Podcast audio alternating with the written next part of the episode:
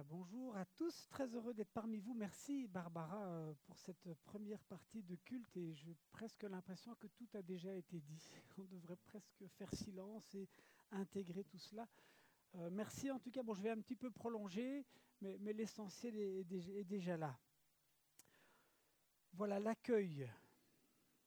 L'accueil, c'est le contexte, je dirais, c'est la porte d'entrée de l'amour, c'est la première impression et c'est une démarche continue. Et donc, quand on parle d'accueil, c'est bien plus évidemment juste que euh, de réfléchir à, une équipe, par exemple, qui serait là à l'entrée euh, de, l'église le dimanche matin, même si euh, ça peut aussi évidemment participer au, fait de devenir une communauté accueillante.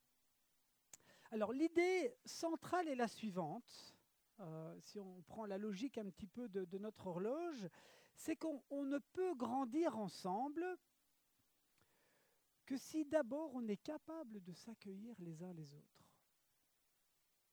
On ne peut être à l'écoute les uns des autres, cheminer ensemble, devenir des alliés dans notre découverte de Christ, que si d'abord on se sent en sécurité, que si on sait qu'on ne sera pas jugé sur notre potentiel part d'ombre. Je me souviens, Frédéric Becbéder, sur un plateau de télévision, au journal de France 2, pour ceux qui connaissent, hein, c'est un gars depuis une trentaine d'années qui écrit, il, se définit lui-même comme un mécréant. Hein. Euh, et, voilà qu'il revient avec deux amis sur le plateau pour dire qu'ils ont fait un séjour dans un monastère. Alors c'est un peu surprenant. Et voilà ce qu'il a dit sur ce plateau. Nous, des mécréants, des blasphémateurs, avons été accueillis à propos des, moines hein, qui les ont reçus et de dire, mais en fait, c'est leur métier d'accueillir des gens comme moi et de croire que nous ne sommes peut-être pas des cas désespérés, qu'il y a encore du bon en nous. Voilà notre métier à tous ici réunis. Voilà le métier fondamentalement de l'Église. Et on essaye de, de, de, mettre en pratique ce que Jésus euh, nous a laissé, euh, et c'est Paul qui nous le dit, en Romains 15 au chapitre 7, accueillez-vous les uns les autres comme le Christ vous a accueillis pour la gloire de Dieu.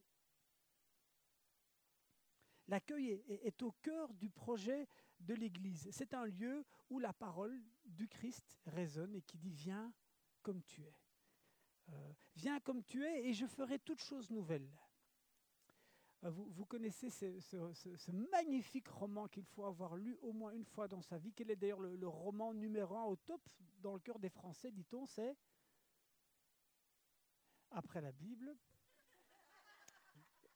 Un roman, on dit que c'est le, préféré, c'est Les Misérables de, Victor Hugo. Hein, qu'il faut absolument lire. Et, je lisais ceci à propos de ce roman, c'est l'histoire de Jean Valjean, hein, qui sort de prison, qui est jugé et dont tout le monde se méfie. Et voilà qu'il va faire une rencontre avec qui? Monseigneur Bienvenu, c'est comme ça qu'il se fait appeler, euh, Monseigneur Myriel, et cet homme va incarner Jésus. Et voilà ce qu'on lit. Le personnage principal du roman de Victor Hugo aurait disparu à jamais dans la sombre nuit de la haine s'il n'avait pas rencontré cet homme. C'est le, point de départ, l'élément clé de tout le récit.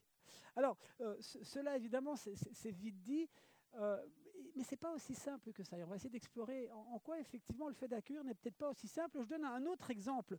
Euh, vous avez un, récit que j'avais lu d'un pasteur pendant la Seconde Guerre mondiale, qui était d'ailleurs pasteur à la rue du Moniteur, Van Steenberg, qui a écrit un, peu son histoire après coup. Et il raconte dans son récit de vie que pendant la Seconde Guerre mondiale, il était lui-même pasteur bah, à Bruxelles, donc cette église qui, est vraiment en centre-ville, mais il se retrouvait les cultes qui n'ont pas été interrompus hein, à l'époque.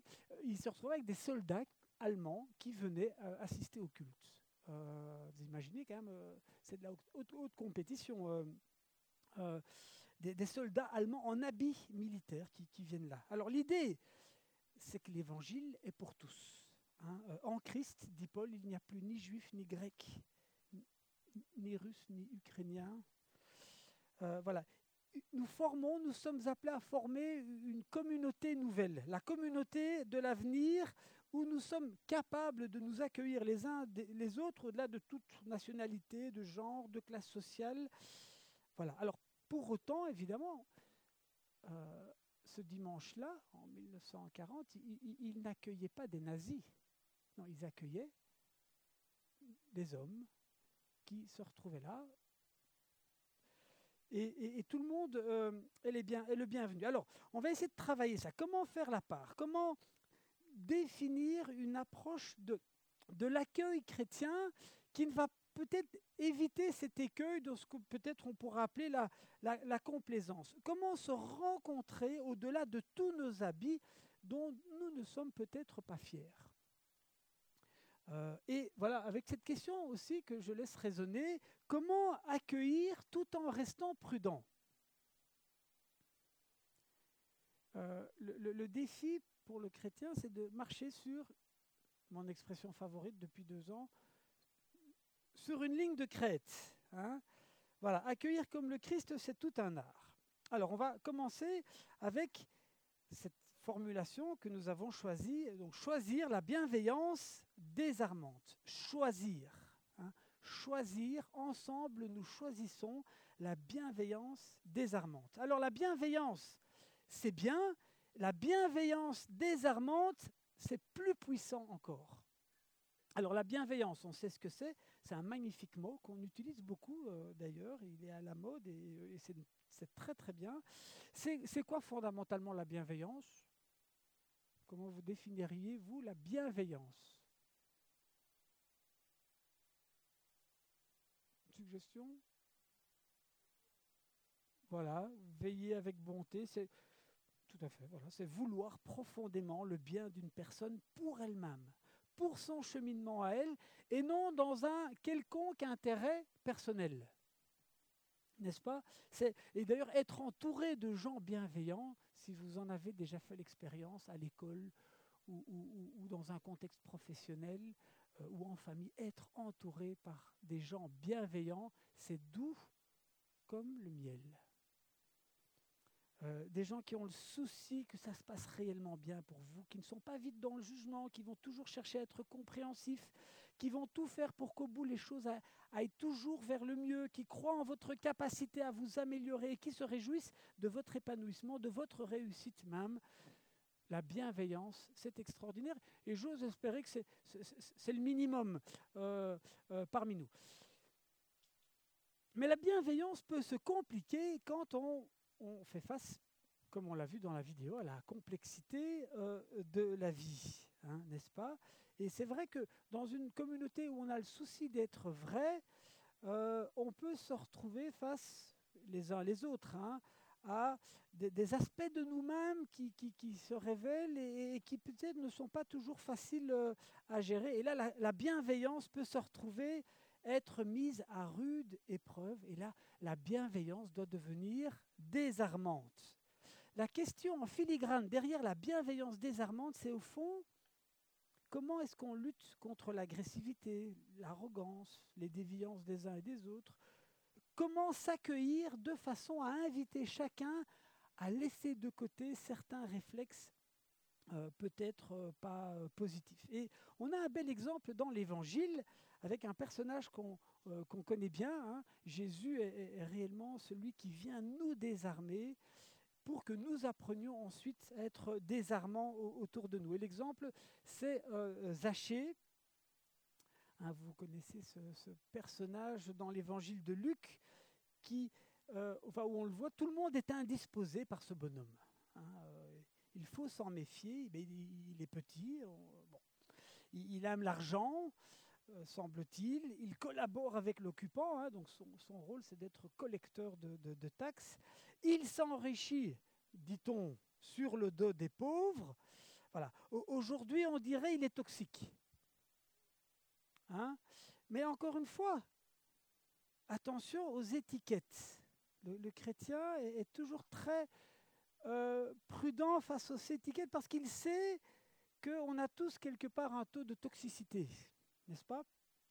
Et face aux gens toxiques, généralement, on les évite, on les fuit et on les juge. Mais voilà que Jésus arrive et lui, il va être capable d'aller le chercher sans commencer par lui faire une leçon de morale.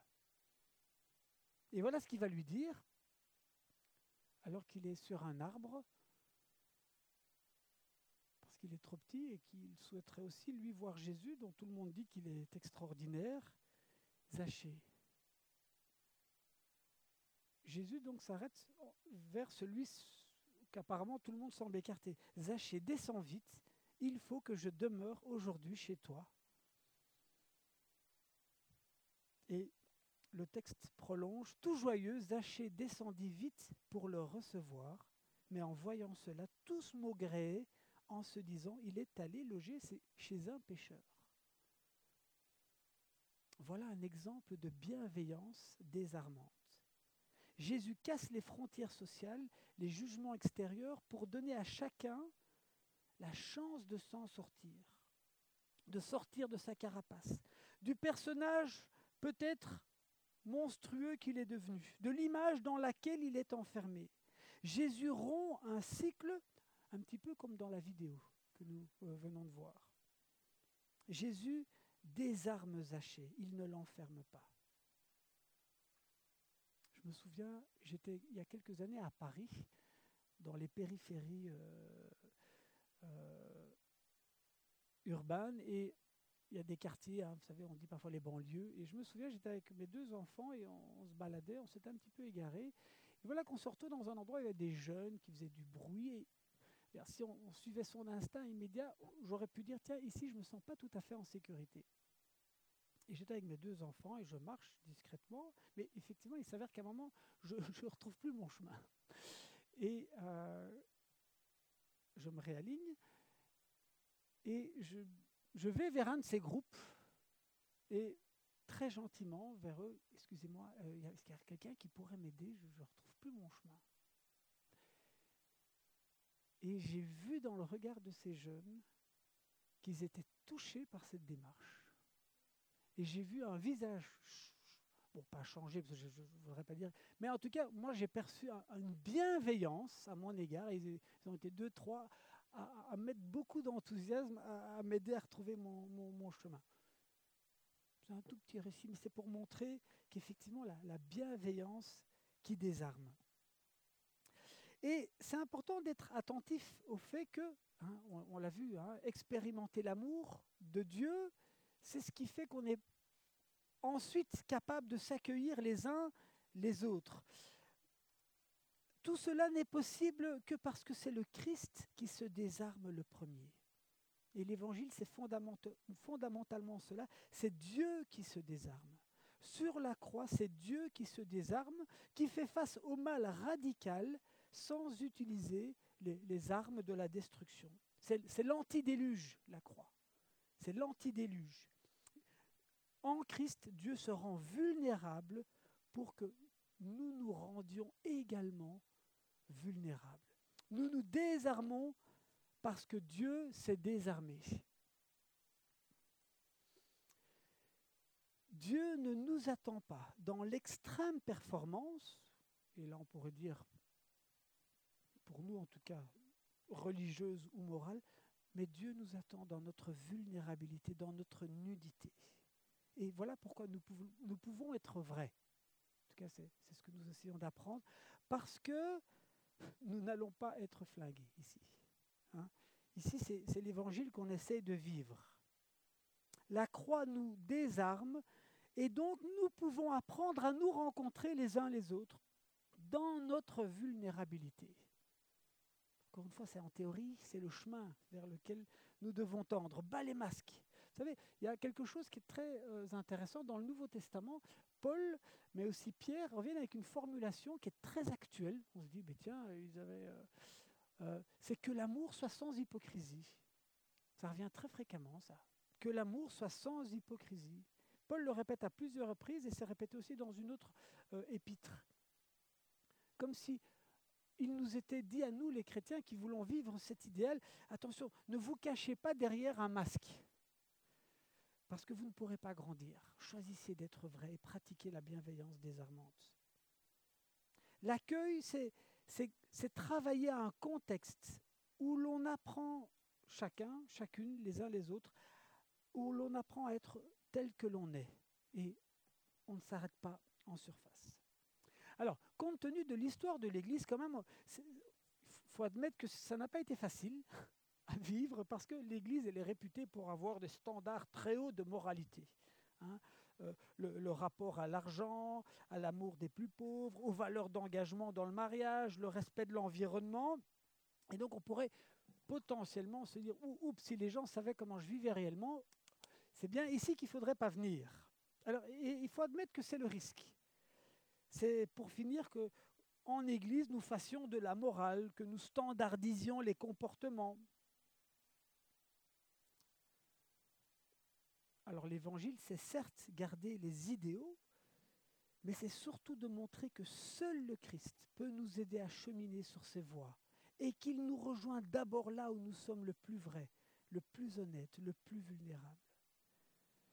Pourquoi est-ce que les gens accouraient auprès de Jésus? Passage qui est très très fort, Luc 15, versets 1 et 2. Les collecteurs d'impôts et les pêcheurs s'approchaient tous de Jésus pour l'écouter. Et les pharisiens, les spécialistes des Écritures critiquaient Jésus en disant, mais cet homme fait bon accueil aux pécheurs et mange avec eux. En Christ, c'est le règne inversé. Ce n'est pas les prétendus justes qui accourent, mais les pécheurs. Et pour autant, Jésus n'était pas complaisant, mais il voyait tout simplement plus profondément que le mal que les uns et les autres pouvaient faire. Jésus pénétrait en profondeur. Voilà ce qu'est la bienveillance désarmante, voir au-delà de la carapace. Derrière une personne agressive ou une personne qui, qui tient peut-être son argent un peu comme ceci, il y a certainement un processus de vie qui, est jalonné de blessures, d'expériences difficiles, mais nous sommes confiants que nous pouvons tous nous mettre en route, chacun à son rythme, et de découvrir petit à petit la, grâce de Dieu qui détend, qui vient nous fortifier au plus profond de nous-mêmes. La bienveillance désarmante, c'est la conversion du regard. La communauté que nous sommes appelés de plus en plus à incarner, c'est une communauté qui pratique la bienveillance désarmante, où l'on ne juge pas, où on cherche à être compréhensif, où on laisse du temps pour que chacun puisse cheminer, faire l'expérience de la grâce de Dieu. Tout ceci étant, il y a quand même un élément à ajouter. Et c'est vrai que quand on parle d'accueil, on parle de ici se, se désarmer, mais on pourrait y ajouter une notion quand même qui serait celle de la prudence. Alors j'insiste, prudence n'est pas méfiance. La prudence, c'est quelque chose qui est euh, tout à fait euh, juste et légitime. Les chrétiens apprennent à marcher sur le chemin de l'humilité, mais ils ne sont pas naïfs pour autant. Ils ne sont pas faibles pour autant, il ne s'écrase pas pour autant. On peut être humble et fort en même temps. On peut être doux sans être mou. On peut être accueillant et ne pas être dupe face à quelqu'un qui cacherait son jeu. On peut être accueillant et prudent. Voilà ce que nous lisons dans le Siracide. C'est un livre deutérocanonique, mais qui se retrouve quand même de plus en plus dans pas mal de Bibles. Les catholiques le considèrent comme un livre euh, canonique. Les protestants disent qu'il n'est pas canonique, mais il peut être inspiré. Ça, c'est euh, deux choses différentes. Mais en tout cas, il y a ce magnifique passage, et je vous assure, hein, le Siracide, c'est un livre très, très... Très riche. Si tu héberges un inconnu, il peut semer le trouble chez toi et dresser contre toi les gens de ta maison.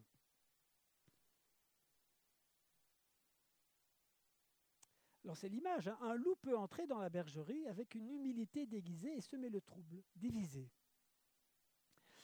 Jésus, dans un passage de l'évangile de Matthieu, montre bien la tension qu'il peut y avoir entre les valeurs d'humilité et le risque d'un loup potentiel. Voilà ce que nous lisons en Matthieu 18. À ce moment, les disciples s'approchèrent de Jésus et lui demandèrent, Qui est le plus grand dans le royaume des cieux?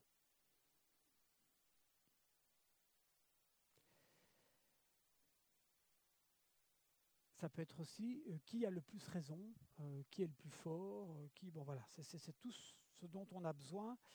et Jésus appelle un enfant et le place au milieu et dit Je vous le déclare, mes chers disciples, écoutez-moi. C'est la vérité. Si vous ne changez pas pour devenir comme des enfants, vous, ne pourrez pas entrer dans le royaume des cieux. Le plus grand dans le royaume des cieux, c'est celui qui s'abaisse et devient comme cet enfant. Et celui qui reçoit un enfant comme celui-ci, par amour pour moi, c'est moi qui le reçois. Vous voyez comment on est tous ramenés. Regardez le verset suivant.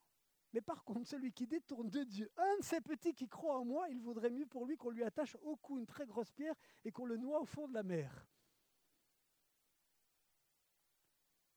Jésus est doux, mais il est ferme.